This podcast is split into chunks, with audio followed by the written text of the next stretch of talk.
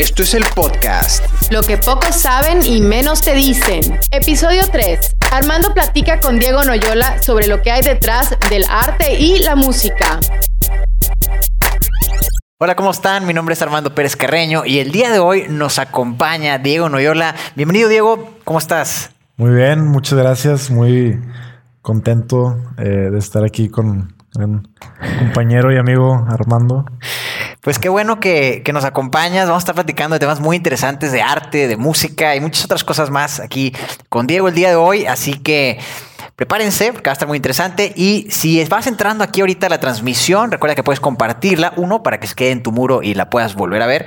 Y dos, para que más gente se entere de la transmisión y también pueda acompañarnos ahorita que estamos en línea. Y por supuesto, puedes comentar durante la transmisión. Si tienes una pregunta, alguna duda para Diego o para mí, podemos contestarla también si nos aparece aquí en tiempo real. Así que vamos a arrancar. Diego, tengo algunas pues, preguntitas interesantes que, que, me gustaría saber. Ya, vemos que sí se escucha aquí todo en orden, perfecto.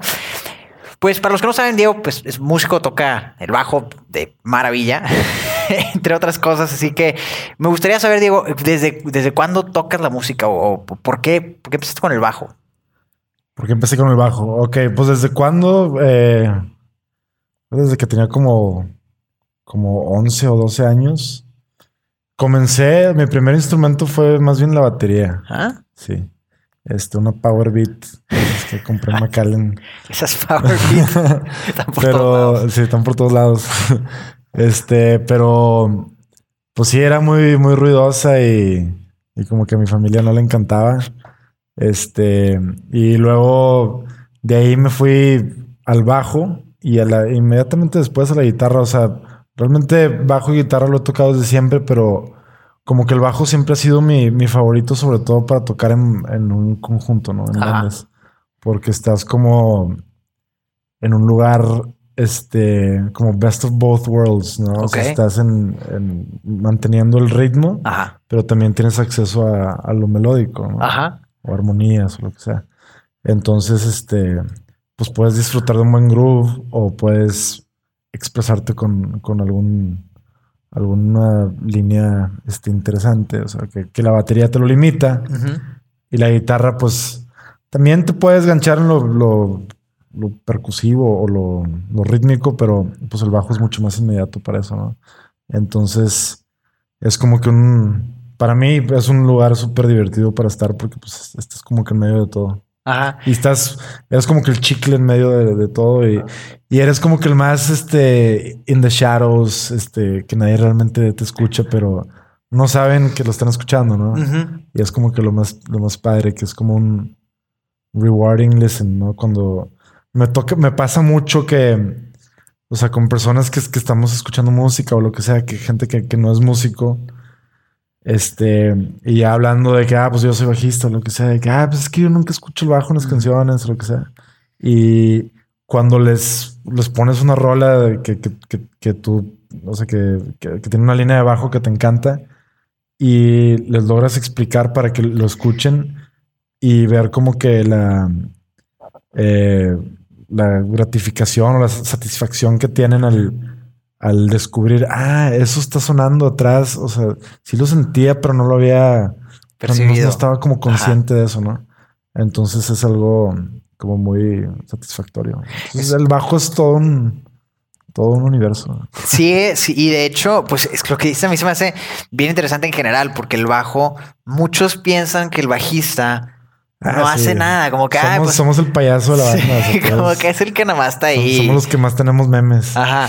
Y como que pues ahí tocan dos, tres notas y ya, ¿no? Exacto. Porque no, no han escuchado, no se han puesto a escuchar. Quizá lo perciben sin darse cuenta de, de lo profundo que es un buen bajista, ¿verdad? Sí, sí, hay, hay todos. Hay bajistas mediocres, bajistas muy malos y bajistas muy buenos, o sea, y súper, súper atrás. O sea, no tienen que estar sonando muy fuerte, ¿no? O lo que sea.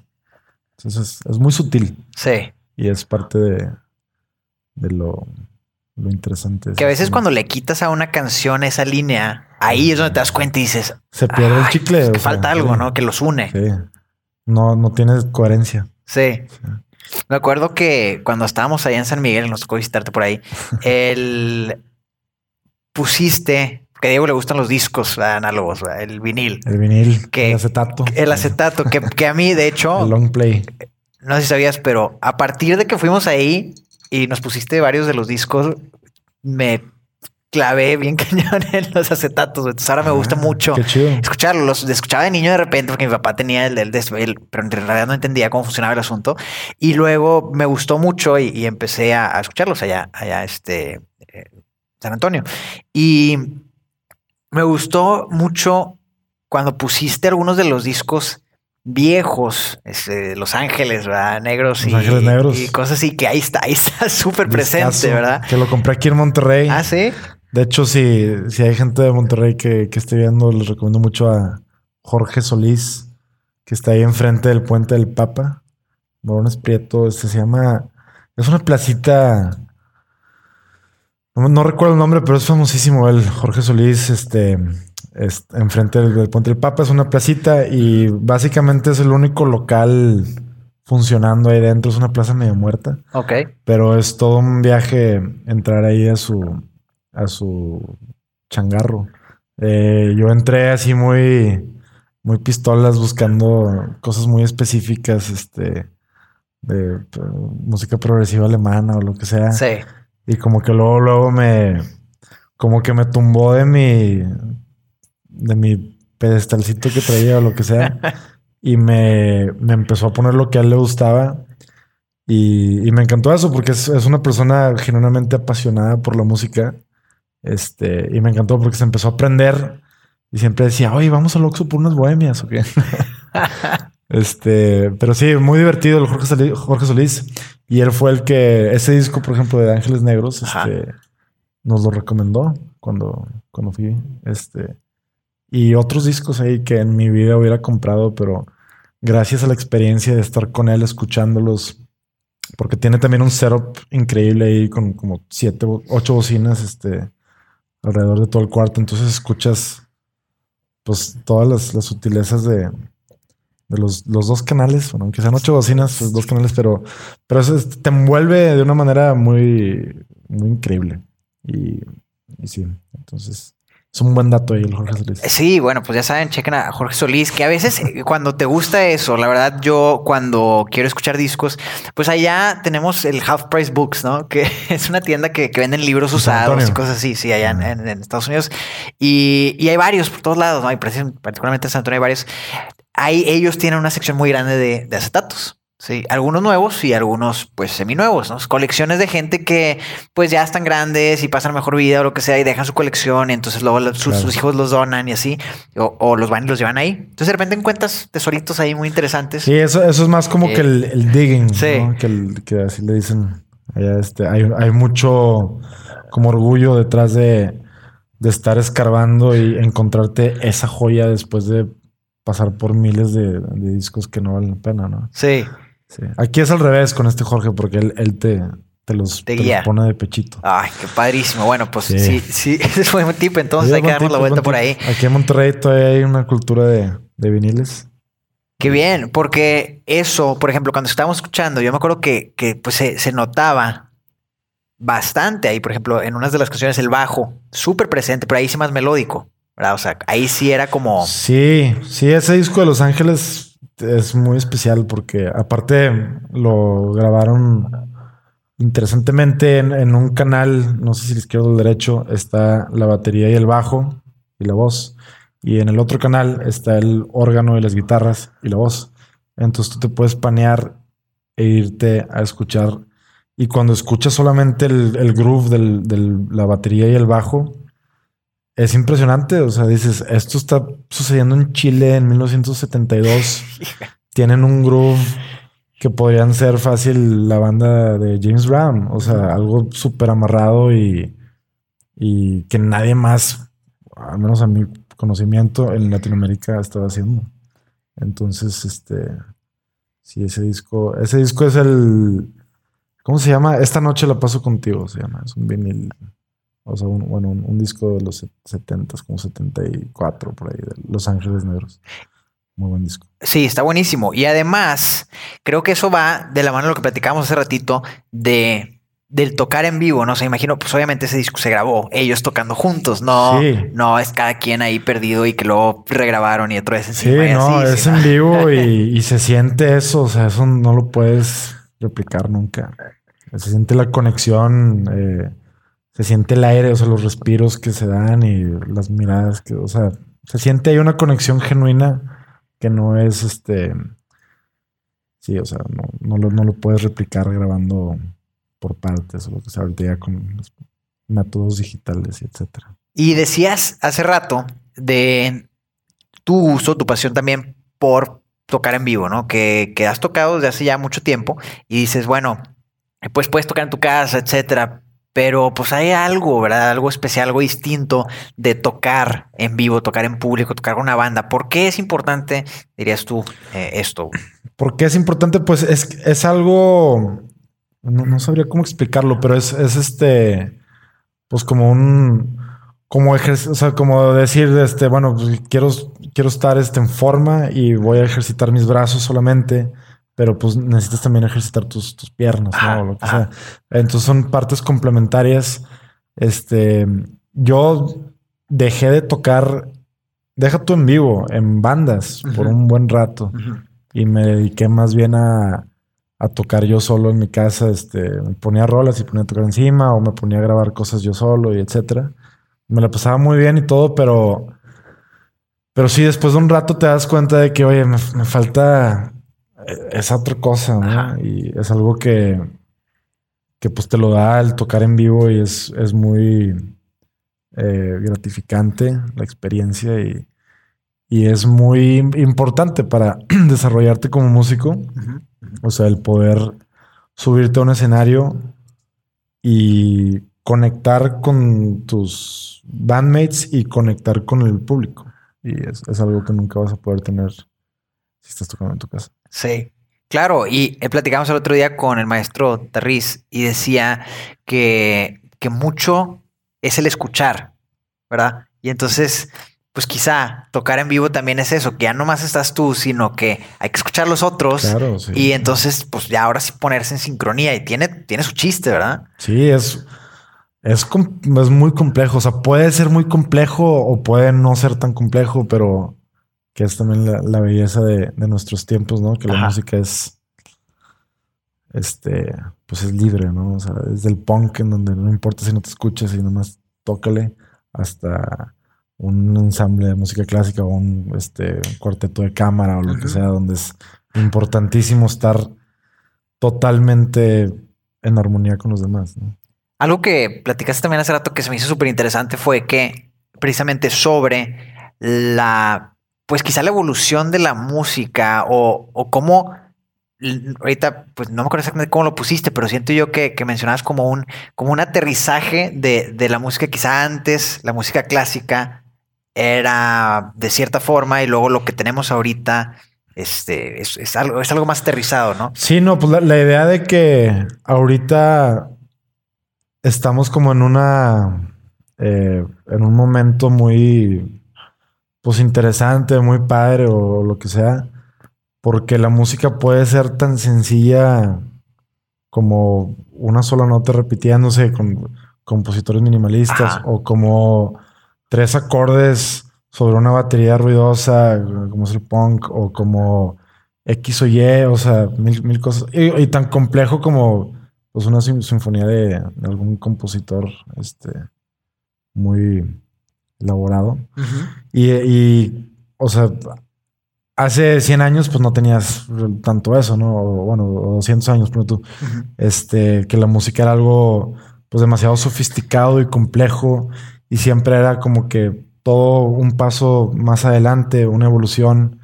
Y, y sí, o sea, hay, hay una teoría donde, en donde dices, en donde dicen que pues, o sea, la, la música o el, o el arte en general llega como que a una, a una cúspide y, y ya de ahí pues realmente no hay, o sea, otros niveles más arriba que explorar, podrías decir, o lo que sea. Y, y más bien como que ya el, el- el arte llega a un momento de un autoconocimiento, o sea, ya con una trayectoria larguísima. Porque, o sea, eso lo vimos evidente en, en los 50 Ujú. en donde comienza este, pues todo el arte moderno y eh, con el pop art y esas cosas que, Warhol y sí, todo que eso. empiezan a romper. Este, y empiezan también eh, compositores minimalistas, eh, Philip Glass, etcétera, Arvo Part, gente así, ¿no? Y, y, es como un rompimiento de la tradición y, y, se, se, puede adjudicar a eso, ¿no? Como a una autoconciencia del arte, o sea, ver al arte como un ente en sí y decir, pues ya es, ya llega a un nivel eh, donde ya es consciente de sí mismo ya puede ser libre, o sea, ya no tiene que seguir una, una trayectoria o una evolución, sino nada más expresarse como se tenga que expresar. Y eso, pues, está, chido, porque, o sea, nadie te va a forzar a, bueno, en, teoría, nadie te va a forzar a consumir nada que no te guste. O sea, tú, tú puedes decir, ah, a mí no me gustan el punk porque está muy sencillo, perfecto. Pues tú escucha lo que te guste. Pero el hecho de que eso exista y que le llega a mucha gente, pues está increíble. Y que lo sientan igual, sí, que lo sientan y que se arme toda una cultura alrededor de eso. Este es, es algo muy especial. Súper. Ahora, tengo una una duda que, nos lleva más o menos al, siguiente tema que me gustaría platicar. Para los que no saben, eh, bueno, también Diego, aparte de la parte de música, en, el mismo arte, y ahorita platicamos precisamente también del arte que tenemos aquí atrás, este, pues tiene una galería de arte que se llama Noyola Fernández, ahí en San Miguel de Allende, buenísima, si se dan la vuelta por ahí por San Miguel, vale la pena, está súper interesante el, arte que tiene. En la fábrica La Aurora. En la fábrica La Aurora, ex fábrica La Aurora, me decía. sí, sí, ya no es fábrica. Eh, que está súper, súper bonito. Centro de Arte y Diseño. Vale la pena que se den la vuelta por ahí porque hay material bien interesante, particularmente también en la galería eh, donde está Diego. Y a mí me gustaría saber, Diego, pues ahí tú tienes arte como moderna mexicana. Bueno, esa es la impresión que, tuve yo. ¿Por qué, por, qué, ¿Por qué te fuiste por ese lado? Pues fue una eh, un, camino que se que, como poco a poco el embudo se fue haciendo este, o me fue arrojando un, a, un rubro más especializado, digamos. Este, pues yo vengo de una familia de anticuarios que, o sea, mis padres desde, desde el año, desde 1972 llevan, bueno, comenzaron aquí en Monterrey a, a vender antigüedades y también arte, o sea, cada vez empezaron a meter más arte, entonces, este, ellos, bueno, yo, más bien crecí en, ese ámbito y siempre me interesó y me gustó mucho. Y, pues en los 10 años que llevo profesionalmente pues, trabajando en eso, con la galería, este, me he ido como narrowing down, super pocho, sí, somos Monterrey, este, a a lo que es, a, donde estoy ahora, ¿no? Que es este, el arte moderno mexicano y sobre todo la obra gráfica, porque es algo que, que a mí, pues es de lo que más me gusta y a la vez similar a lo del bajo que mucha gente no aprecia. Ok. la obra gráfica. Porque mucha gente ve un grabado a la punta seca o una litografía o lo que sea y el hecho de que vean uno de 20 o dos de 100, lo minimizan y dicen, ah, pues es una gráfica, no, yo quiero puros óleos o lo que sea. Ok. Este, pues no, o sea, la obra gráfica es, es toda una técnica milenaria. Eh, la obra gráfica de verdad, ¿verdad? Porque ahorita ya en nuestras épocas ya Muchos artistas pues reproducen las obras digitalmente, técnicas como el gicle, eh, etcétera, eh, ya, ya pierde eso, o sea, eso sí te digo, pues eso no vale tanto la pena. Pero la obra gráfica buena, o sea, en donde tú estás trabajando sobre una placa de piedra, una placa de cobre, si haces un trazo incorrecto, ya valió, empiezas desde cero. Entonces, este, o sea, no es como un óleo que lo, lo borras. lo borras. Ahora, una pregunta, Diego, antes eh, de, seguirle. ¿Qué es, para los que no saben, qué es eh, eh, un tipo de obra gráfica de este tipo? pues hay distintos métodos. Yo creo que los, los más interesantes, y, bueno, los, los, más antiguos, por ejemplo, las gilografías, es el, el trabajar sobre una placa de madera, Ujú. Eh, como si fuera una estampa o, o un sello, de cuenta, o sea, tú con un instrumento punzocortante haces el, Como un relieve. el dibujo, Ajá. sí, el, un relieve, se entinta, Ajá. este, lo, lo que tú levantaste pues no va a agarrar la tinta. Ajá. Entonces tú haces como que el, el dibujo en negativo Ajá. y le pones el papel encima y con un tórculo se, se aplana y, y ya tienes ahí la impresión, ¿no? Ah, ok.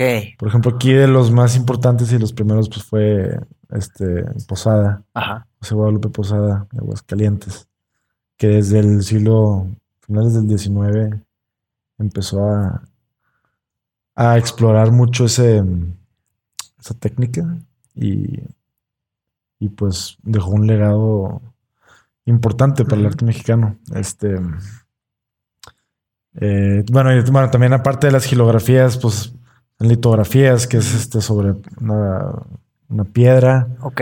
o los grabados, eh, agua fuerte, agua tinta, punta seca, etcétera. Eso pues, sería sobre una placa de, de acero o de cobre o de algún material así. Se utilizan ya eh, algunos químicos ácidos para carcomer el material y, y sacar efectos interesantes. Ok, sí, porque he escuchado de- sobre li- litografías y precisamente lo que dices, que a veces la raza como que no entiende y dice, ay, pues si hay, si es una de 20 o una de 50, pues que son impresiones nada más, o sea, ¿por, por qué valdría esto? Entonces hay mucho más detrás de, como acabas de Sí, sí, mencionar.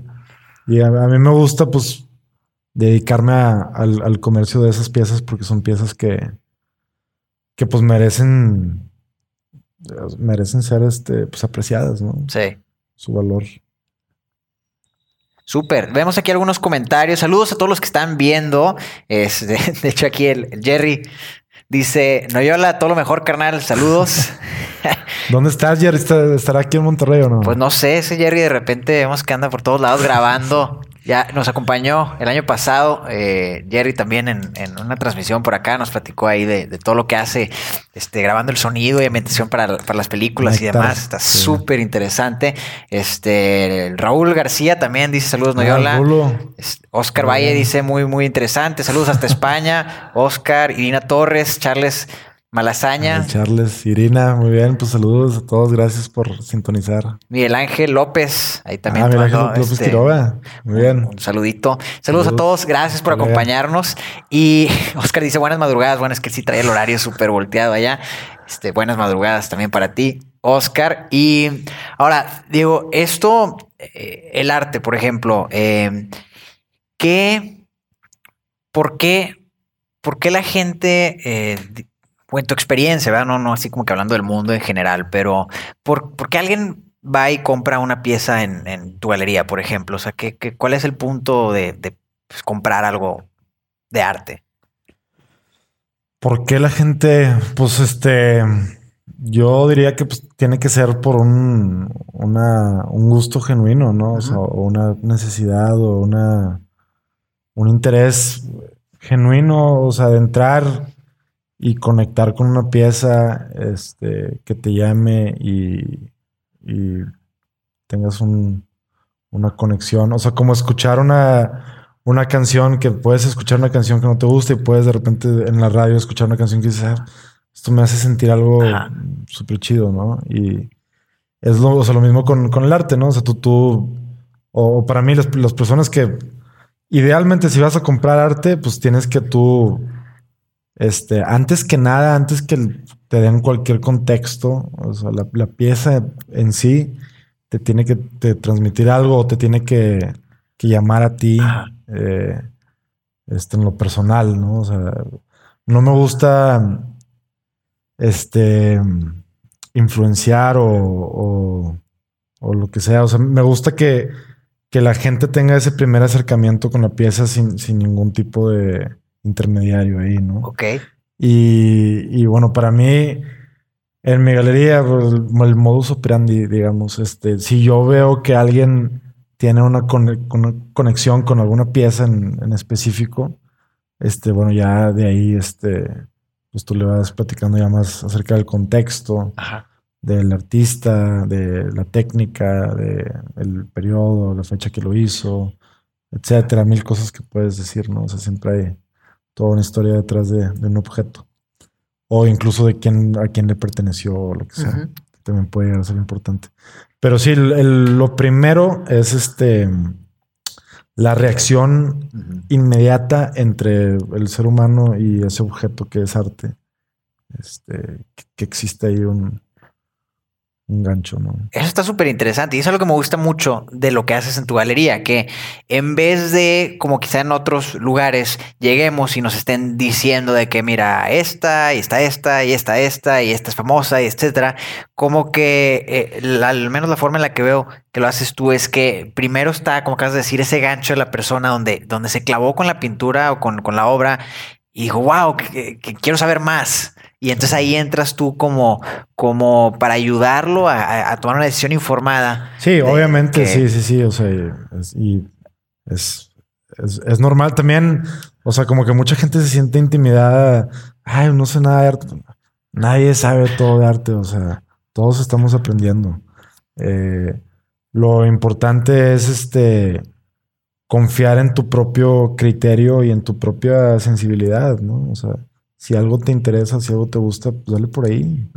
Y, y todo, o sea, ya como, hablábamos de la música, ya vivimos en una época en donde todo es válido. Y, y si a una persona le gusta, eso lo valida. Y ya, no pasa nada. No hay, no hay, bueno, sí, o sea, obviamente hay criterios, ¿no? Sí, pero, claro. Pero criterios absolutos no. Ajá. Eso está muy bien. Y aparte, ahorita que mencionaste que es como la música, porque sí, o sea, un- tú escuchas una canción, quizá, aunque te guste la música clásica, a mí sí me gustan algunas piezas clásicas, pero de repente escucho algo de ciertos compositores que se me hacen muy fuertes o agresivos o, incluso clásico, ¿no? Que, que digo, híjole, esto A no es para a mí mí. me encanta eso. ¿verdad? Y hay gente que le fascina eso y quizá a mí me gusta más melódica ciertas cosas o, o, o igual y depende del humor. Con la, con la música, con las música y el arte plástica o el arte gráfica o, o cualquier tipo de arte, también tienes como esa conexión, ¿verdad? Y se me hace que hasta ahorita como que lo estoy considerando, tiene, tiene un paso más porque la pieza de arte te la puedes llevar y la tienes. Sí, es algo tangible, no es como la música que, pues bueno, la tienes, bueno, puede ser tangible en un vinil, pero Sí. no es lo mismo que, que una pieza, o sea, el, o sea, todo está ahí, ¿no? O sea, y son pigmentos que puedes ver bajo un microscopio y, y apreciar hasta la molécula más pequeña, o sea, hay miles de cosas jugando con la luz que producen un efecto, este, al final, este, una pintura como, como esta que tenemos atrás de, de Felgueres, ¿Esta de quién es? de Manuel Felgueres, Manuel Felgueres. ¿Y él de dónde es? es zacatecano. Zacatecano. Súper interesante. Maestro zacatecano del arte abstracto, este todavía vive, tendrá como 95 años. ¿no? ¿Eh? Todavía vive el, el don. Este, sí, de, de mis favoritos eh, abstractos. Eh, tiene el Museo de Arte Abstracto en Zacatecas, que era una prisión, Ok. una prisión que se convirtió en un museo. Muy interesante. Trabajó con Jodorowsky en la Montaña Sagrada. Dato para nuestra generación que, que Alejandro Jodorowsky es pues, muy apreciado. Ajá. Este, y pues sí, es un artista que tiene una trayectoria muy importante y eh, multidisciplinario, esculturas, eh, grabados, pinturas y, y muy bueno. o sea, es- como él hay pocos. Es difícil hacer buen arte abstracto. Sí, me- puedo imaginar. Yo, yo para el arte, no, pero, pero sí me imagino cómo es, cómo, cómo debe ser súper difícil. Y más que vi hace rato, y esto me lleva a algo que, que, que me gustaría mencionar, relacionado a lo que estamos platicando, eso de que tú puedas obtener la pieza, creo que le da además un valor subjetivo a lo tangible, donde hasta te gusta más porque la tienes, ¿no? Me di cuenta hace rato, estamos buscando precisamente qué pieza poner y buscamos al artista y ahí luego, luego entre las fotos salió una que tiene Diego.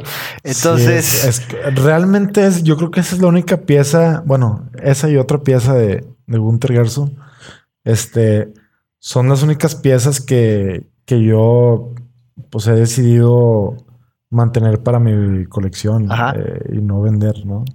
Y, y pues sí, porque tienen un pues un valor muy especial para mí, tanto económico como personal, ¿no? Sí. O sea, por piezas que por azares del destino y por suerte conseguí este a buenos precios lo que sea y, y este y sí son piezas que yo valoro y que quiero tener. También es, es esa satisfacción, o sea, es eso también de lo que decíamos de tiene que jalarte la pieza, ¿no? Ujú. Este, que- la- las- lo importante de una obra de arte es que la veas diario y te, te transmita algo idealmente positivo. ¿no?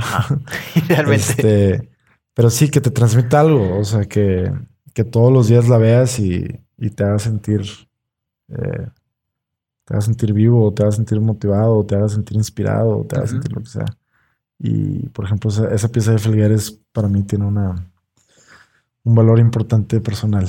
Y se notó, o sea, cuando buscamos y apareció, se notó tu emoción. O sea, aunque sea por un instante, se notó la emoción. Mira, esa pieza yo la tengo, como que no es. Nunca había hecho eso de poner Manuel Felgueres Y y le- Google Images y, y ver.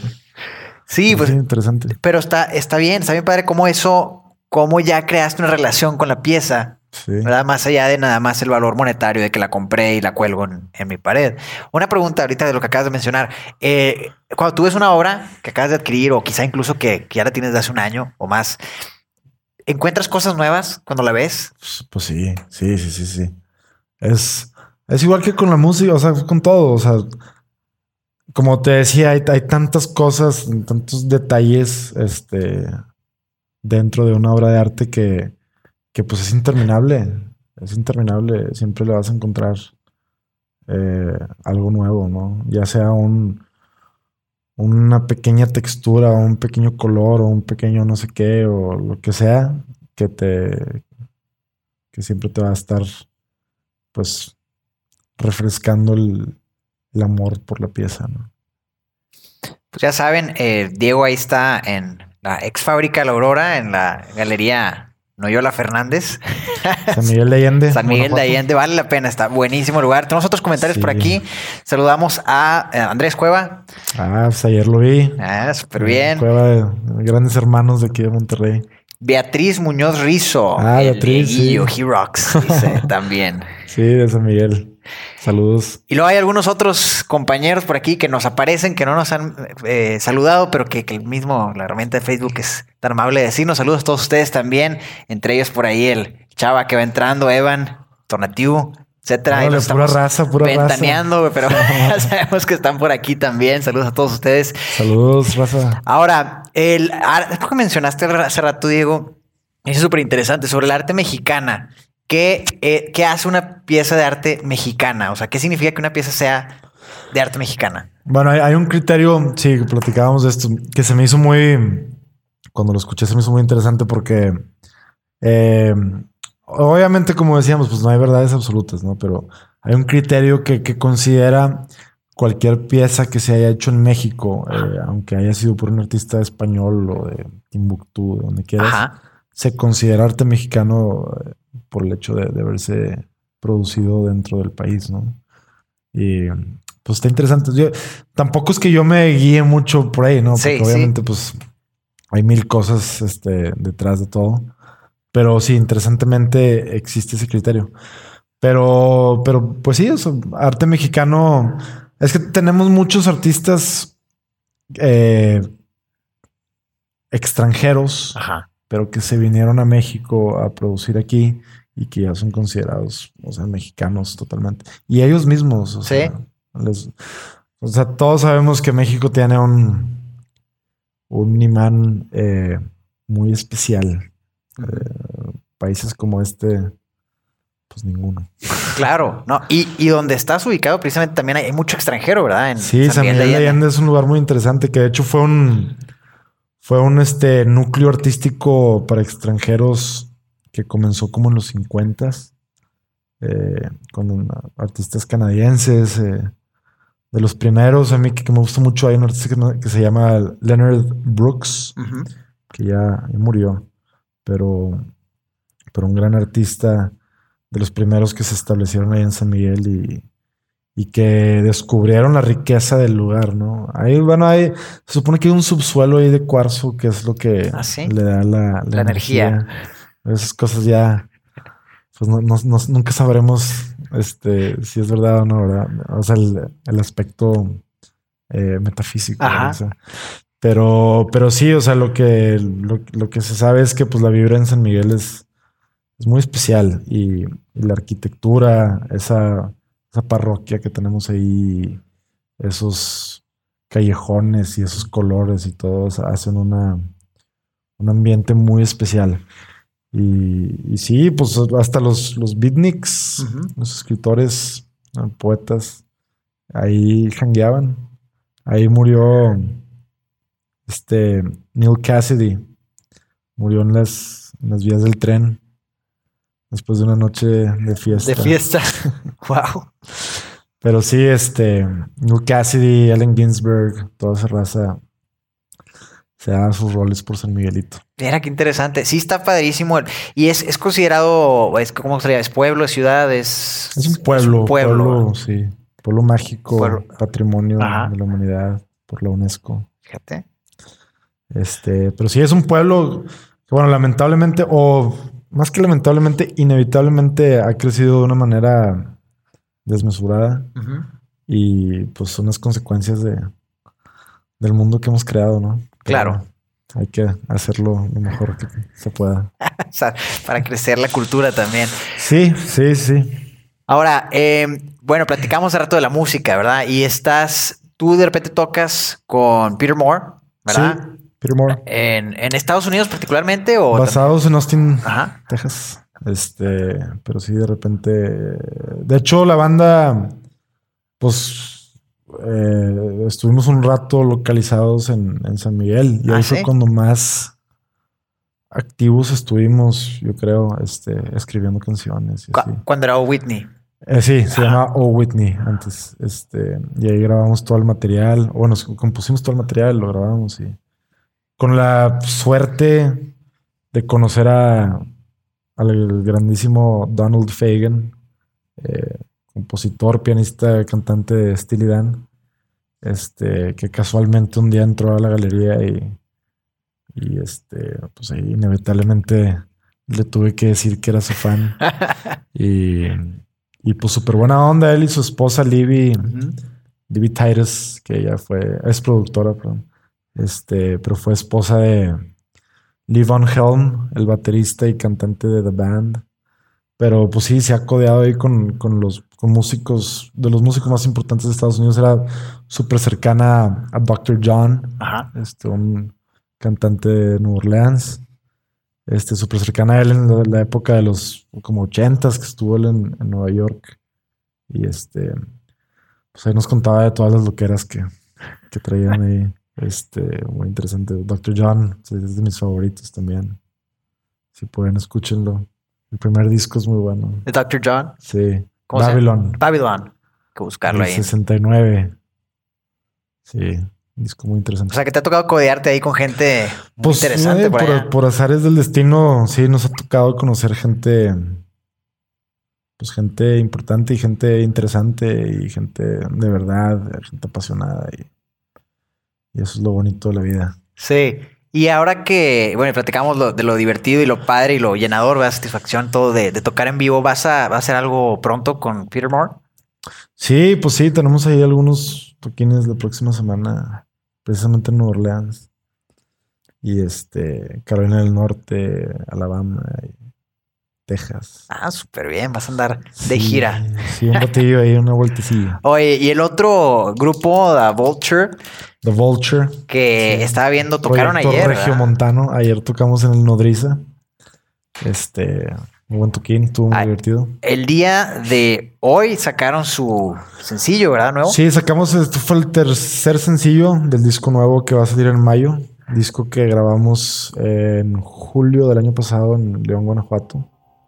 Con el grandísimo Cabe, que es el protege de Steve Albini. Ah, Gran, gran, gran, gran productor eh, y un útero de Nirvana. Y bueno, también gran músico de Shellac. Eh, Sí, es de esos este, personajes de la música americana actual de culto. Eh, y sí, pues casualmente tiene un, un protege en, en León, Guanajuato. Ajá. Es un chavo más joven que nosotros, según yo. Ni siquiera sé qué edad tiene Cabe. Pero bueno, es, es un tipo interesantísimo, con mucho conocimiento, mucha pasión y como él no hay otro. Y, y fue muy, pues muy interesante la experiencia de grabar en su estudio. Sí. Este, y sí, el disco va a salir en mayo. Ok. Entonces este, este sencillo es el tercero, desde el principio se llama, y salió el día de hoy. Que por cierto, se supone que lo están escuchando aquí este, al Ah, mismo tiempo. En- eh, entre nosotros sí está sonando, nos acaban de confirmar acá en la Muy cabina. Pero sí está sonando desde el principio. Desde, el principio. Sí. Hasta el final. hasta el final, acaba de arrancar hace como un minuto este 15. Y entonces eh, ahí se está, se está escuchando. Eh, y, y para que la escuchen, está buena. Acaba de salir hoy, ¿verdad? Entonces Acaba de salir hoy, sí. Son los primeros en escucharla. Exacto, sí. sí, sí.